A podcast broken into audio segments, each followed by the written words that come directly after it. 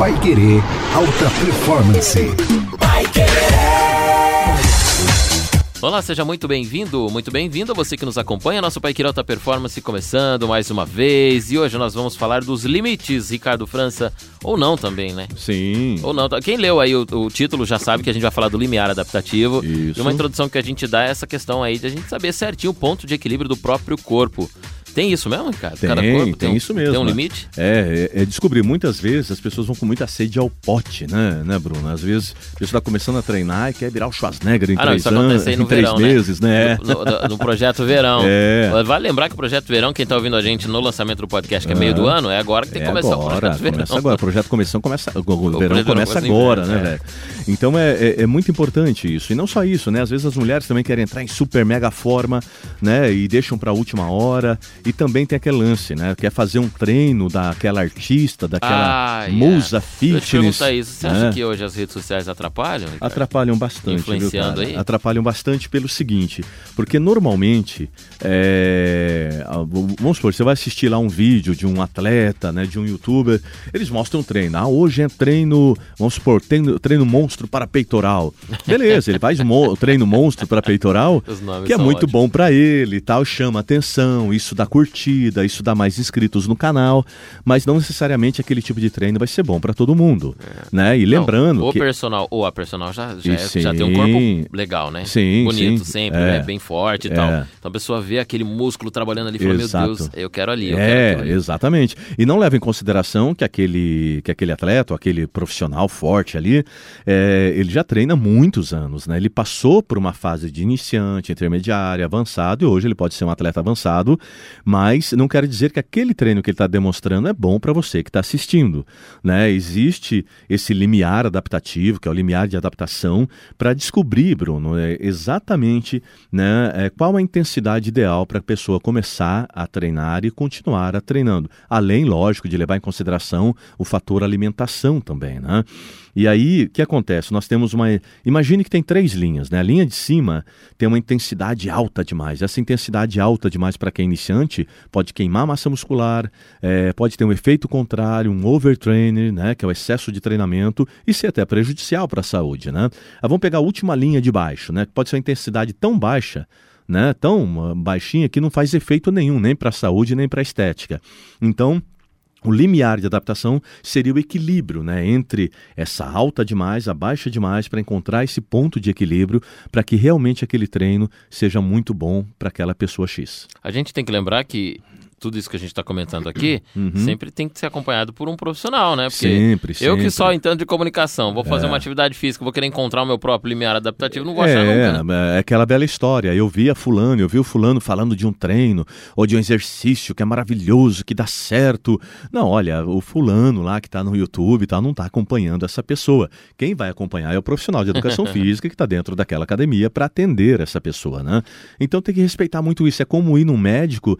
Ah, vamos pegar um ótimo médico aí que está dando um depoimento num vídeo no YouTube falando de uma determinada doença que tem que ser tratada, X e tal. Beleza, mas aí o tratamento, aquela pessoa tem que procurar o médico dela, para ela ser orientada. Ela não vai se basear só por, por um vídeo no YouTube.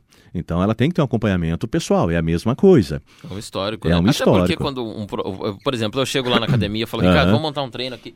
E aí eu tive uma lesão no joelho, joguei muita bola um tempo e Isso. tive uma lesão. Aí você Aham. sabendo disso vai ter um treino. Isso, vai ter um Considere treino. isso, né? Exatamente. Vamos supor, o tamanho da lesão, de- dependendo do tamanho da lesão, a primeira coisa que nós vamos perguntar é se você já fez fisioterapia. Né? Porque logo depois da fisioterapia vem o fortalecimento que é com o profissional de educação física. Vou fazer uma pergunta com relação Aham. a isso, uma curiosidade agora que surgiu. Ah, Se a gente tem alguma lesão no corpo, qualquer lugar que seja, vamos pegar aqui o exemplo que eu dei, que é o joelho, pode ser qualquer aham, outra parte do claro. corpo. Ela, ela é possível restabelecer 100% e eu depois fazer atividades físicas como se eu nunca tivesse? Olha, em muitos casos sim, né? Eu já tive caso de cliente que estava com uma cirurgia agendada, né? Seria uma cirurgia simples, porém com 40 minutos, 40 ah, dias, né, de treinamento ali, ele melhorou muito aquela inflamação que incomodava muito ele, o médico cancelou eh, a cirurgia, né? Chegou ao ponto de cancelar. E ele é nosso cliente até hoje, já há mais de 15 anos, né? Cara, que legal. que é o Walter Ideu, um grande amigo nosso. E aí o que acontece? É, então isso acontece, né? Isso é, é, realmente pode acontecer. É lógico que são é, é, menos casos que acontece isso. Normalmente, Bruno, o que, que a gente faz? A gente faz um trabalho de fortalecimento, tal, enquanto a pessoa está conseguindo ali fazer os movimentos dela e ela tem um problema sério de joelho, por exemplo. Mesmo assim, ela vai ter que fazer a cirurgia. Só que o pós, né, a recuperação pós-cirurgia se torna mais rápido. Então, mas é aí nesse momento da Aham. pós cirurgia, o joelho nunca mais vai ser o mesmo. Aham. Só que há- dá pra fazer um fortalecimento em que ele chegue Isso, próximo. exatamente. Olha, logo depois da cirurgia, que que é, qual que é o processo? Faz a cirurgia, toma os remédios, em seguida a fisioterapia. Depois da quantidade de fisioterapia que aquela pessoa vai precisar, de sessões de fisioterapia, ela passa por fortalecimento, que é com um profissional de educação física. Né? E aí, a grande maioria, 98% das pessoas, recuperam 100% sim. Eu falo 98% porque tem 10% ali que, de repente, É teve um exceção, acidente é. muito sério no joelho, foi um acidente de moto ali que esmagou o joelho. Então há casos que a pessoa se recupera bem, tem uma vida normal, normal mas ainda tem algum resquício, pode mancar um pouquinho, dependendo do acidente, né? Mas na grande maioria, com certeza, restabelece a pessoa 100% E ali. é bom a gente não generalizar, porque é sobre isso que a gente, inclusive, está falando aqui do limiar, né? Exatamente. Esse limiar adaptativo, então, a gente mede ele, Ricardo, como você falava, tem uma, é, não é uma linha só de Isso, centro. aham. Ele tem um, um- uma- um limite máximo, um limite mínimo e o ideal ali no E meio. o é isso? ideal. Exatamente. Vamos dar um exemplo aqui. Vamos imaginar que a pessoa está com uma inflamação é, numa articulação séria e está doendo muito. Ela procura o médico dela, tá? Ela procura o médico, o médico analisa, faz os exames tudo certinho e indica para ela tomar um determinado remédio de 8 em 8 horas. Né? Que seriam em 24 horas, três comprimidos, né? A cada 8 horas. Aí a pessoa pega e fala assim: ah, né? Daquela preguiça. Um deles vai ter que acordar de madrugada, eu acho. Ah, é, eu vou acordar de madrugada nada, tá? Toma um só, tá bom. Né?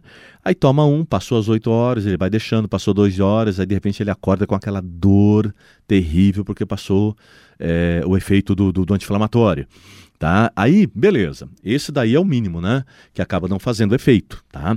E aí tem aquele outro, vamos imaginar que o cara é um ogro, né, velho? Fala assim, não, peraí, vou tomar três remédios a cada oito horas. Eu sei que ninguém faz isso, né, Bruno? Imagina, Não, ninguém não, faz isso. imagina. E aí pega, vou, vou tomar os três de uma vez para fazer mais efeito, né? Então o que acontece? Duas coisas, né? Vai passar as oito horas do mesmo jeito, apesar de ser uma dosagem três vezes maior, e o maior problema é que ele pode é, ter uma intoxicação ali, né? Por causa desse remédio e fazer muito mal do, pro organismo dele, porque isso daí já seria o excesso, né? Então qual que é o equilíbrio? É Aquilo pelo qual a pessoa foi orientada pelo médico. Tome um a cada oito horas, por quê? Porque a cada oito horas vai passar o efeito, essa dor pode voltar. Então a gente tem que fazer um trabalho constante. E seguinte, é, toma um a, ca- a cada oito horas para que você realmente comece uma recuperação e uma desinflamação da onde você está sentindo dor. Então é um processo. Então esse é o limiar de adaptação. Esse, no caso, é o ponto de equilíbrio para essa pessoa, que é um remédio a cada oito horas para que ela não se intoxique e também para que ela tenha um real é, efeito positivo ali para a recuperação dela. O treino é a mesma coisa. Então não adianta, né, a, a- pessoa que está iniciando os treinos ou está voltando a treinar, né, de repente começar com um treinamento muito puxado, né, por exemplo, tem metodologias que você divide o corpo da pessoa em quatro, né, e, e não é só o tempo de treino que define se a pessoa é intermediária ou avançado, né, também uma coisa que tem que ser levar em, em consideração é o quanto é, desse tempo que ela usou, ela desenvolveu força, desenvolveu resistência e o quanto ela realmente melhorou a alimentação dela. Né? Porque se a pessoa divide o corpo em quatro, ela vai ter uma semana para descansar cada grupo muscular. E se essa pessoa não estiver treinando na intensidade, com a carga que ela deva treinar para que ela realmente precise de uma semana de descanso, ela pode começar a ter um efeito é, contrário. Tanto é que os intermediários ou iniciantes acabam treinando duas, três vezes por semana no mesmo grupo muscular, porque eles não vão treinar com a carga suficiente para causar essa hipertrofia. E com o tempo isso vai mudando. Então, para cada fase, existe é, um princípio de metodologia que vai ser adaptado para o caso de cada pessoa. É verdade que quando a gente treina, a gente causa uma, uma lesão no nosso músculo. Isso, a gente, a, a gente Por isso acaba. tem que ter Exato, porque cada treino que você dá na medida certa, é, o que, que acontece? A pessoa a, acaba quebrando fibras musculares, ela acaba, a, co- começa a provocar microlesões, e aí com o descanso, aí é outra coisa que é muito importante, que muita gente não descanso, entende, né, acha que tem que treinar todo dia, tem que ter o descanso certo para que essas fibras também se recuperem, né? Tanto uma boa alimentação, a quantia de proteína certa, de carboidrato certo, para que essa pessoa se recupere. Então, o descanso, Bruno, é muito legal que ele faz parte do treino. Né? Outro dia mesmo eu estava explicando para um casal que eles teriam 30 dias de benefício treinando com a gente na Svelte, né? com um programa personalizado por um dos profissionais ali que vai desenvolver esse programa ou eu mesmo desenvolvo. Então o que acontece? Aí é, a gente fez até as contas, né, do quanto que eles gastariam por dia, né, com a mensalidade, que aí sai muito barato. E eles falaram: Nossa, mas você está falando, a gente vai treinar três vezes por semana, mas você falou 30 dias, sábado e domingo a gente não vai treinar? Eu falei: Então, mas o descanso faz parte do teu treino, porque se eu chegar e falar que você tem que treinar de segunda a domingo, vai estar errado, porque você precisa de um tempo para você eh, descansar, se recuperar e para poder ter intensidade, ter energia para trabalhar na intensidade certa também. Porque essa intensidade certa é puxadinha, Ah, a pessoa tem que descanso, sentar. A recuperação. Exatamente. O, o sujeito volta depois no, no próximo treino com mais energia. Exato, né? vem com mais. Recompõe isso. Exatamente. Nos outros podcasts nós vamos falar sobre justamente esses assuntos que, que merece outro podcast, tá? Podcast, né? Mas aí o que acontece? É muito importante isso, as pessoas começarem a entender. O treino, a partir do momento que você levanta peso, que você pratica uma atividade física, é importantíssimo para a tua vida para você eh, liberar os neurotransmissores que fazem tão bem para a saúde, nós já temos podcast sobre isso também. E mas o teu descanso também é. Então tem muita gente aí que não está descansando. É, Para você ter uma ideia, Bruno, nós temos re- tido resultados e visto resultados com amigos também que têm academias de pessoas que treinam três vezes por semana de maneira correta, comem bem, e tem aquelas pessoas que treinam de segunda a quinta, né? E quatro vezes por semana. E às vezes as pessoas que treinam três vezes por semana têm resultado melhor que treina quatro, por alguns fatores que acontecem no nosso organismo. Né? Então, por isso, isso a gente também vai falar no próximo podcast aí, mas é por isso que é muito importante esse limiar adaptativo, de adaptação estar correto, né? Porque muitas vezes, Bruno, a gente monta ali, de acordo com o que a gente vê, montamos um programa de treino para o cliente e logo depois, passa dois dias, pô, opa, peraí. Esse cara, apesar dele ser iniciante, está fazendo um treino para iniciante, mas para ele ainda assim tem que ser diferente porque ele não tem a, a resistência dele está abaixo do normal. Então eu tenho que respeitar isso também.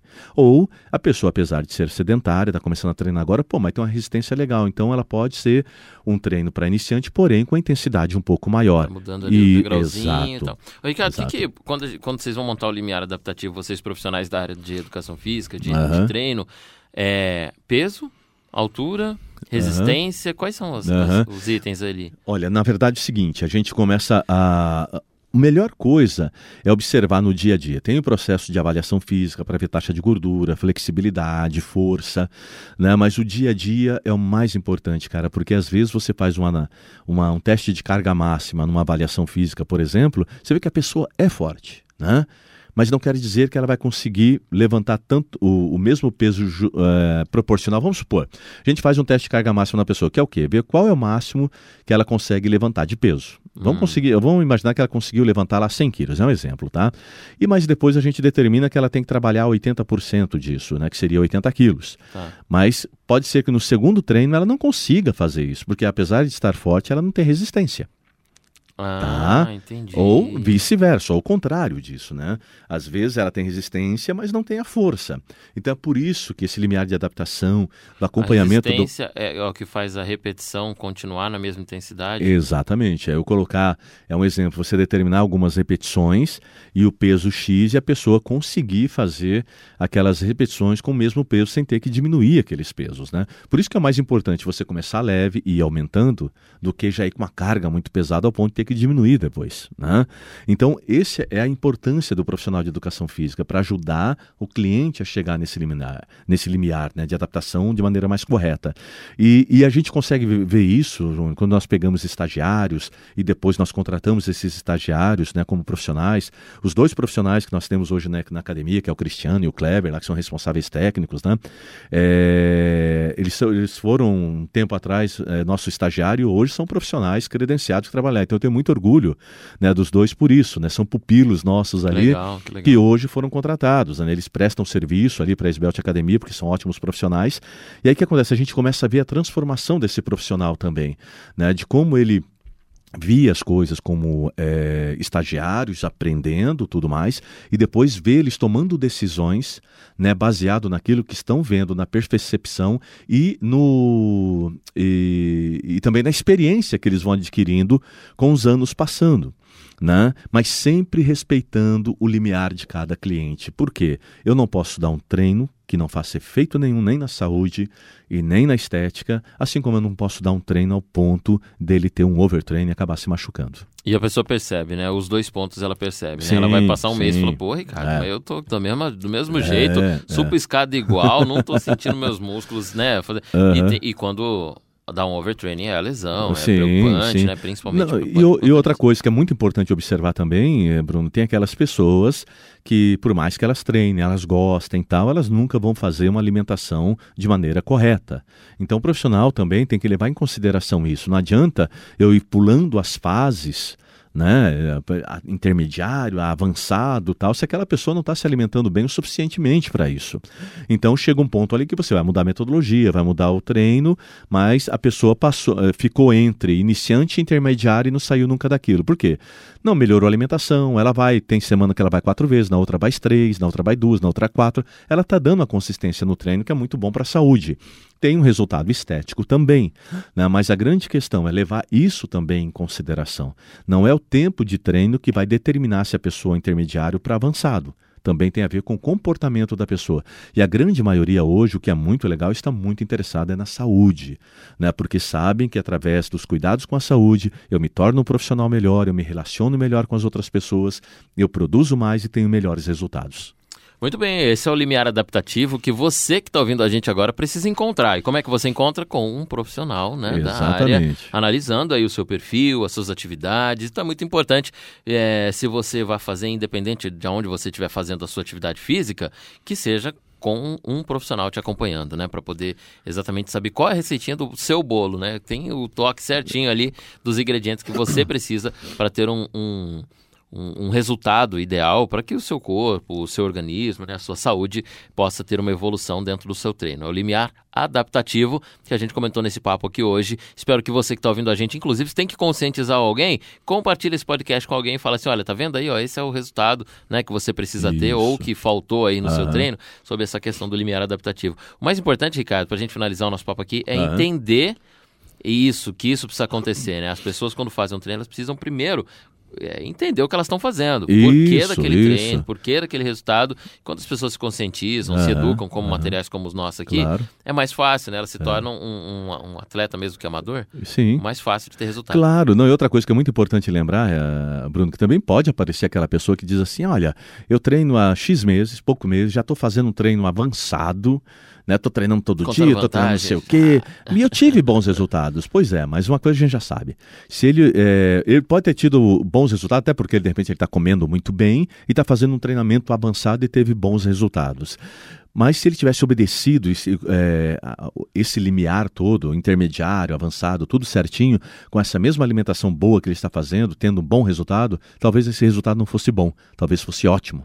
Entende? Só, Até o próprio, vamos pegar e citar um cara que todo mundo respeita, que é o Arnold Schwarzenegger. Ah. Uma vez ele deu uma declaração dizendo o seguinte: é, que se ele soubesse na época dele que ele não precisaria de treinar, treinar tanto ele teria sobrado mais tempo para fazer outras coisas, né? Olha só, Porque cara. ele é da velha guarda que treinava muito, né? Uma hora e meia dentro de uma academia, ele tinha uma genética favorável, também tem esse ponto.